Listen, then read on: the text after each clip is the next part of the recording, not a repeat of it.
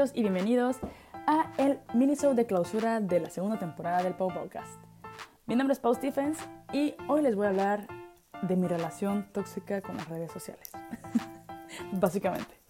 La razón por la cual se me ocurrió este tema fue porque ya rato queriendo grabar el minisode y no se me ocurría de qué. Era como un tema de que sentía que tenía que grabarlo, que ya era momento, como esa presión de que tengo que generar contenido, pero también una, una presión como de, a ver, pero no puedo grabar cualquier tontería, o sea, tiene que ser algo útil o tiene que ser algo interesante o por lo menos entretenido de alguna manera y no yo hablando por hablar, ¿no? Entonces, como que con esa presión encima y así empecé como que a tener otra vez unas cuantas reflexiones y después estuve, esto es como un spoiler de lo que se viene la, la, tercera temporada, eh, platicando con las pónicas, con Sandra y Carmila.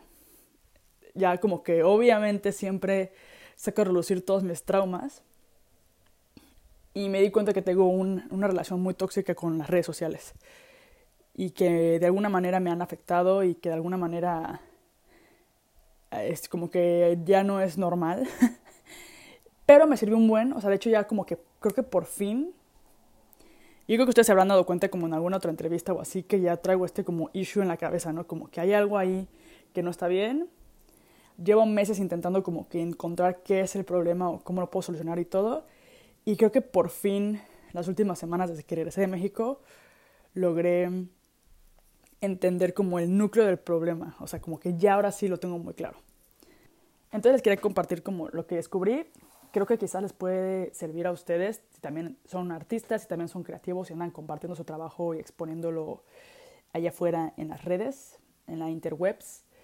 Y, y bueno, voy a comenzar. Voy a comenzar con, con, cómo empezó todo este rollo de las redes sociales. Eh, todos te dicen, o sea, que, si eres artista, que si haces ilustración, que si vendes tus piezas, que lo que sea, que lo ideal es hacerte una presencia online, ¿no? Hacerte un portafolio, hacerte un, un Instagram, generar contactos, hacer networking, todo eso.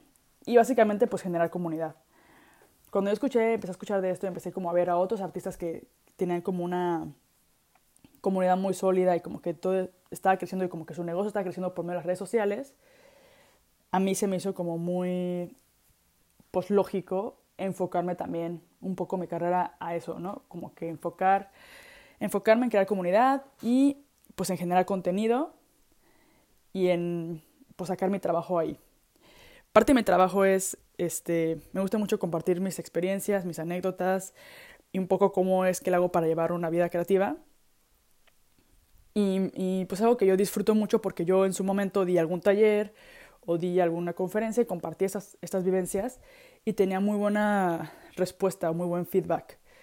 Entonces, como que pensaba que podía trasladar eso como a internet, como una plataforma online y pues seguir haciendo lo que me gusta, que es como, como que enseñar, este, compartir y todo, y en su, a, la vez ir como que creciendo y, generando una comunidad como de personas que también les interesan los mismos temas que a mí.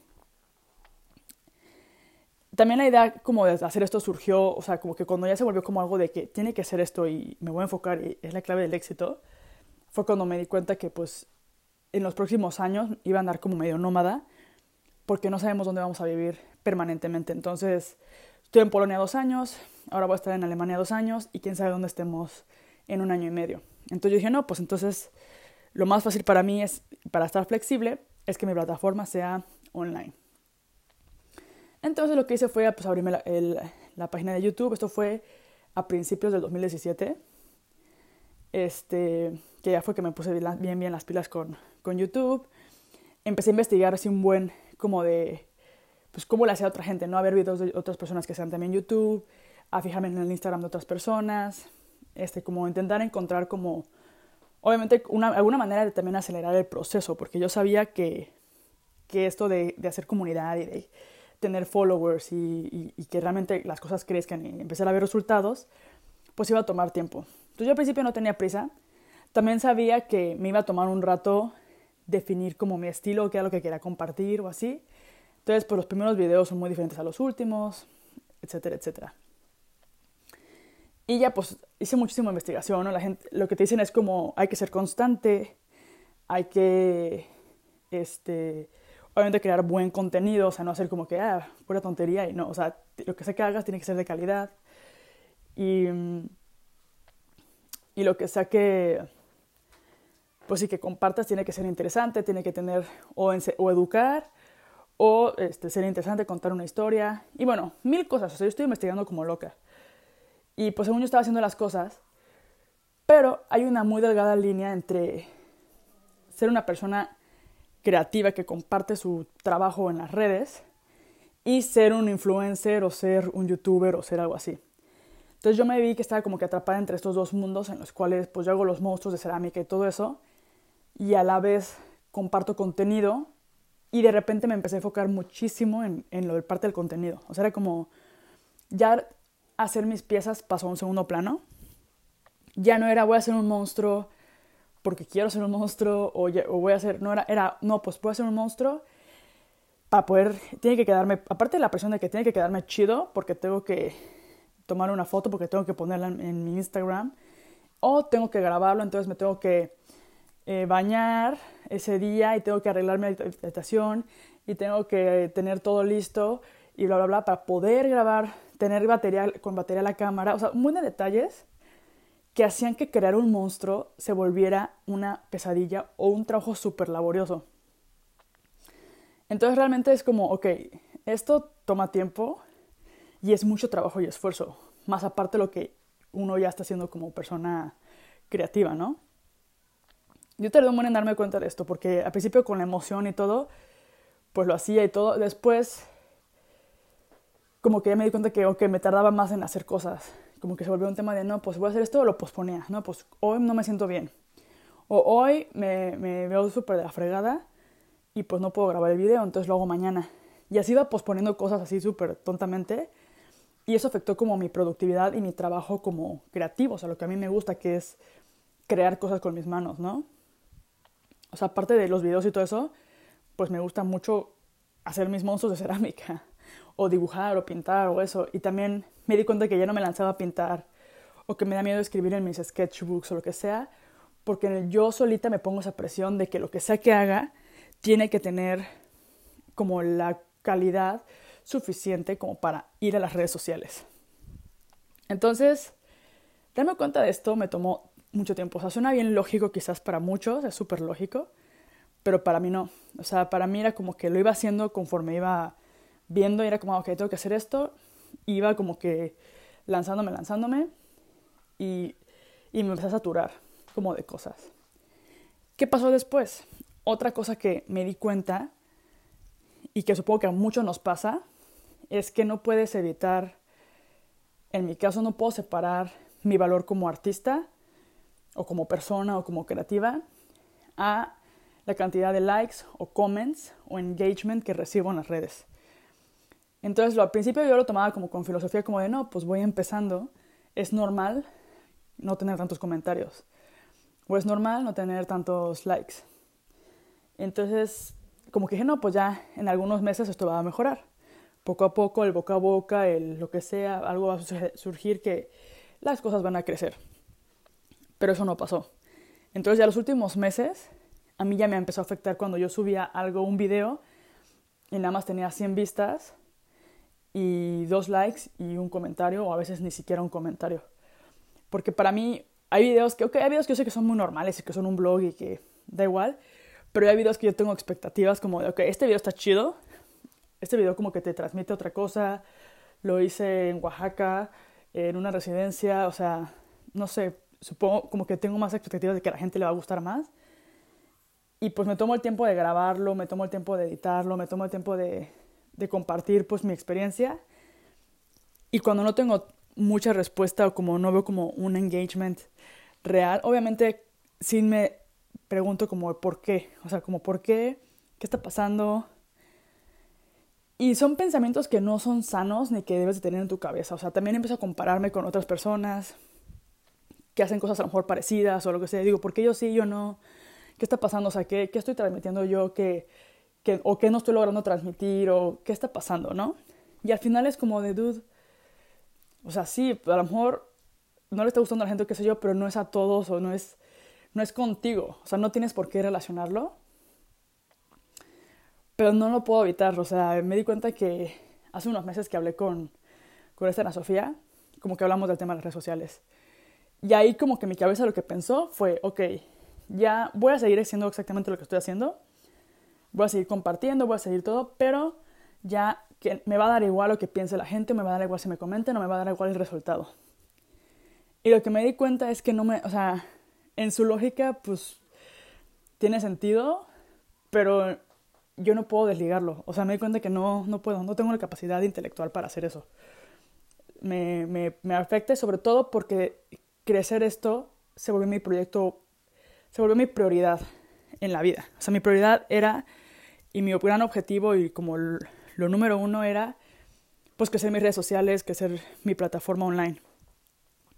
Entonces cuando ves que no está creciendo después de dos años, pues sí te empiezas a cuestionar las cosas, ¿no? Y sí empiezas a dudar de, de lo que estás haciendo y a replantearte todo. Lo que me di cuenta es que la estoy regando. Y es que no debería ser mi prioridad número uno eso, porque punto número uno, no puedes forzar una comunidad, o sea, no puedes forzar a que la gente le guste lo que estás haciendo y que te sigan y que estén dispuestos a comentar y todo. Son cosas que a la gente le surgen y le nacen probablemente con el tiempo o probablemente con, conectan contigo de alguna otra manera, pero no puede ser que tu carrera o que tu objetivo en esta vida sea formar, o sea, en mi caso yo lo veía como, porque crecer tus números suena como bien patético. Entonces yo la manera en que lo justificaba era como, no, pues formar una comunidad de gente que también hace cosas creativas, ¿no? Pero al final es lo mismo, o sea, es como que si la gente no le interesa o si las cosas no están funcionando, no puedes enfocarte en eso y no puedes dedicarle toda tu energía a eso. Que era lo que yo estaba haciendo sin querer.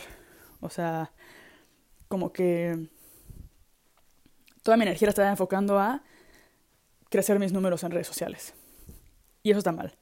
Porque punto número uno, ni siquiera necesitas tantos followers ni tantos números para generar dinero con tu arte.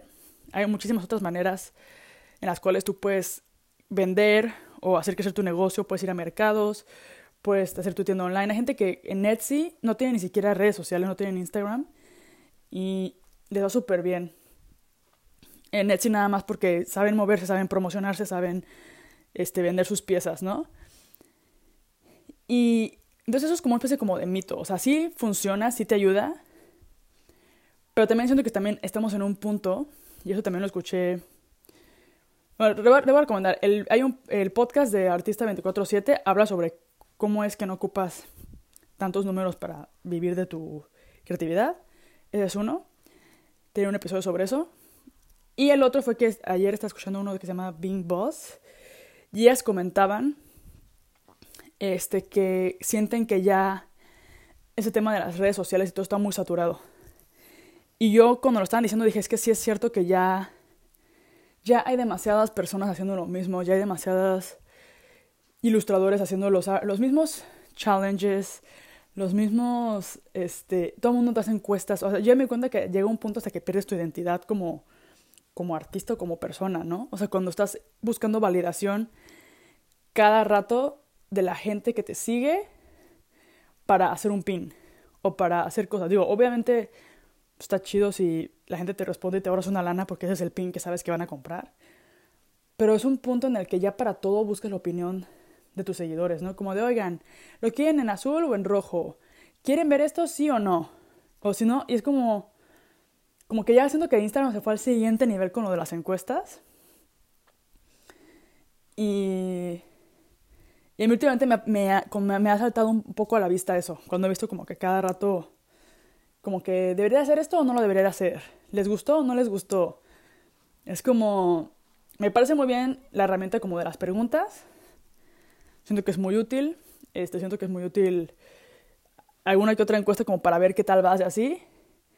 Pero a la vez ya me di cuenta que es una locura, o sea, que ya... Y que luego hay gente que tiene muchísimos seguidores, muchísimo engagement y se están quejando de que no tienen. Y yo pienso como de, ¿de qué te quejas si, si sí si sí hay respuesta en tu, o sea, yo sí veo movimiento en tus redes, o sea, ¿qué tanto, qué, qué estás contando? O sea, pero bueno, em, creo que si somos artistas, si somos creativos, debemos de enfocarnos en nuestra, pues enfocarnos en nuestra creatividad, en crear cosas para nosotros. Si, de, si en segundo plano ya sale que esto sirvió para promoverlo en Instagram o para tu web o lo que sea, qué bueno. Pero siento que ahorita, y eso es lo que voy a empezar a hacer yo, es importante crear para porque queremos y pensar más bien en enfocarnos en, en proyectos reales, o sea, en conexiones reales con la gente. En dar clases, por ejemplo, estoy pensando ahora en dar clases, pues de verdad. O sea, hay una chica que tiene un taller en Berlín y dijo que la voy a contactar a ver si puedo dar una clase en Berlín en su, en su taller. Y hacer conexiones reales con la gente. Ahora me di cuenta que a mí en lo personal se me da mucho mejor eso. Yo soy mucho, me llevo mejor con la gente en la vida real que por las redes. Yo soy bien mala para comentar, bien mala para dar me gustas. O sea, me quejo de que no los recibo, pero yo no los doy. en final es como digo, es que no, o sea, una cosa es compartir todo lo que haces y todo, y otra cosa es realmente conectar con la gente. Y siento que, ok, si a mí me preguntan o si a mí me comentan o lo que sea, yo contesto siempre, pero yo no soy de las que tienen iniciativa para iniciar una conversación por redes sociales. Últimamente me he quitado eso con el podcast, porque es una manera muy fácil para mí de contactar a la gente, aunque últimamente he contactado con gente que tiene más seguidores y ya no me leen. Que también esa es otra. O sea, llega un punto en el que tienes tantos followers que ya ni siquiera puedes conectar con la gente, porque ya ni siquiera lees los comentarios. Y a mí eso me parece ya triste. A mí me encanta leer todos los comentarios que recibo, me encanta ver como, como que sentir esa conexión. Hay gente que entre más me comentan ya los tengo súper ubicados. O sea, de que aunque no los conozca en la vida real, sé quiénes son, sé que son de Argentina, sé que es de Perú, sé que...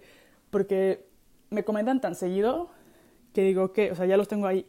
Y hay gente que ya ni te comenta, o sea, que ya ni sabe quién le comenta ni quién no, ni nada. Y me parece muy triste ya cuando llegas a ese nivel de Insta Famous, que ya no. Se pierde, siento que se pierde el sentido, por lo menos lo que para mí era importante, que es conectar con la gente. Pero bueno, ¿qué les estaba diciendo? Se me fue el avión. Sí, pues generar conexiones reales. Ir a mercados de verdad, ir a exhibiciones, intentar participar en algún evento y conectar con gente ahí cerca de tu comunidad, cerca de, de donde tú eres, o quizás, en, por ejemplo, en mi caso, pues con gente con México, digo, cuando vaya a México voy a intentar conectar con estas personas y, y enfocarnos más en eso. Siento que eso es lo que es importante. El otro día, este, cuando regresé de, de México, me puse con mi proyecto que son los 50 mini monstruos. Quiero hacer como 50 mini esculturas antes de que es mi bebé. Y dije, bueno, ya, me voy a poner a hacerlo así en pijama, no voy a grabar nada.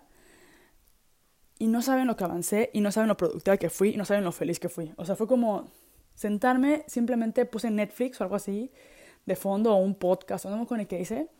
Y me puse a hacer monstruos y hice como tres así en un día.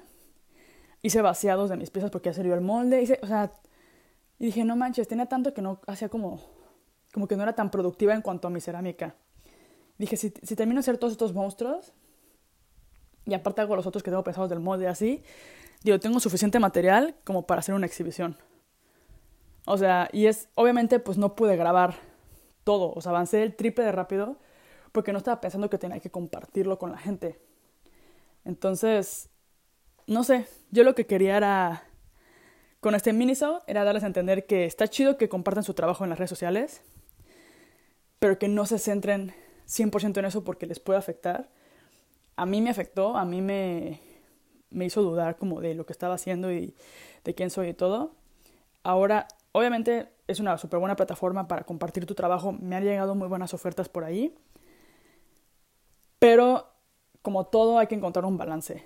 Entonces yo ahora mismo estoy intentando encontrar eso. No sentirme tan presionada con ciertas cosas, con como de que tengo que subir un video porque hace... Oye, si se me antojó subir un video, pues mínimo, a lo mejor subo un video al mes, pero ese video va a estar chido, va a estar bueno. Y si no, pues no subo, ya está. Al final del día no importa, porque lo que estoy haciendo es otra cosa más grande, ¿no? O más importante, que es pues mis monstruos y mis, y mis cosas y mis exhibiciones o mis colaboraciones. Entonces, pues ahí les quiero dejar eso, como que si son como yo, no se obsesionen y más bien disfruten de su trabajo, pero realmente disfrútenlo. y realmente háganlo por las razones correctas, ¿no? O sea, busquen un propósito diferente al subirlo a subir una foto o subir un video a Instagram o a YouTube o lo que sea, y más bien que las cosas trasciendan como más allá de, de eso. Y pues nada, también antes de irme quería compartirles que ya abrí mi Patreon. Es eh, patreon.com slash Y ahí pues pueden apoyar el podcast si les gusta lo que están escuchando, si quieren que este proyecto siga adelante. Una buena manera de manifestarlo es cooperando desde un dólar. Aparte les doy un poco de contenido extra. Y pues también ahí podemos empezar también a hacer nuestra comunidad. Que no importa si son 5 o si son 100 o lo que sea, yo ahí lo tengo por lo que sea. Y que poco a poco vayamos creciendo, tarde lo que tenga que tardar y sea lo que tenga que hacer. Les mando un abrazo y nos vemos en junio para la tercera temporada. No olviden también seguirnos en el arroba paupaucas y arroba paustevens. sé que suena contradictorio hablar de las antirredes sociales, pero oye, ya que estamos aquí, hay que aprovechar. Paucas.